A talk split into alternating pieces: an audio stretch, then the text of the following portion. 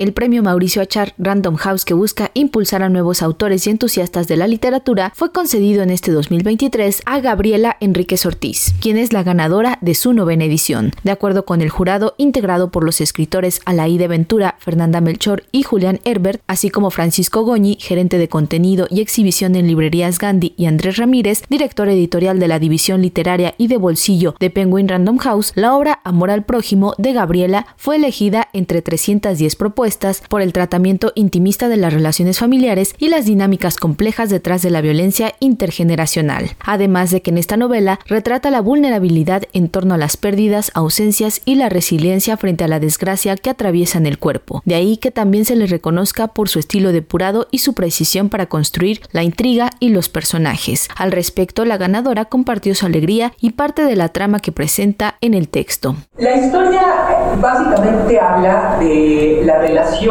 muy íntima que existe entre dos hermanas. Es la narración, tratar de contar, de encontrar cuál fue la relación familiar en el amor de dos hermanas. Y no nada más la historia familiar, sino es la disputa entre dos hermanas que crecieron juntas donde pues es tratar de encontrar la verdad donde se disputan el cariño del padre, el cariño de la madre, es una relación como de envidias, pero también de mucha fraternidad, de mucho amor, es esa relación entrañable entre la hermandad, pero también el competir de dos hermanas por la luz, por el amor, por la atención y finalmente por el amor de un hombre, que por eso se llama amor al prójimo. También se llama amor al prójimo porque es justamente también la relación entre un hombre y una mujer. No nada más es la relación entre, entre hermanas, es la relación entre un hombre y una mujer que tiene mucho que ver también con lo que uno va aprendiendo, lo que uno hereda de las relaciones de los padres. Es algo complejo, no es nada más la relación de un hombre que se disputan dos hermanas.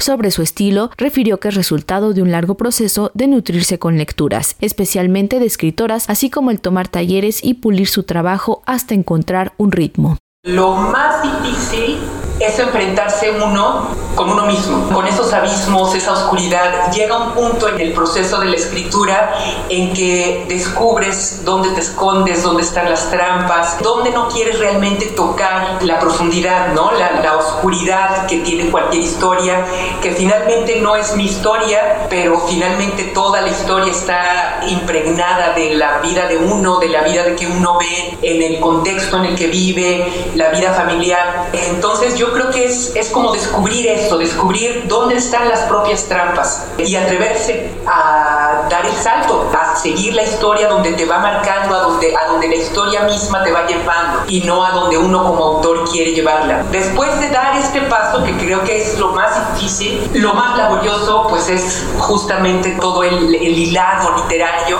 que es pues irte ya de otra vez y una vez más desde el principio, palabra por palabra, frase por frase hasta llegar al, nivel de sílaba por sílaba, encontrar el ritmo. Pues es un trabajo artesanal maravilloso además, pero no es sencillo. El premio está dotado con 150 mil pesos y la publicación de la novela, misma que estará en circulación a mediados de 2024 y se presentará en la 38 edición de la Feria Internacional del Libro de Guadalajara. Para Radio Educación, Pani Gutiérrez.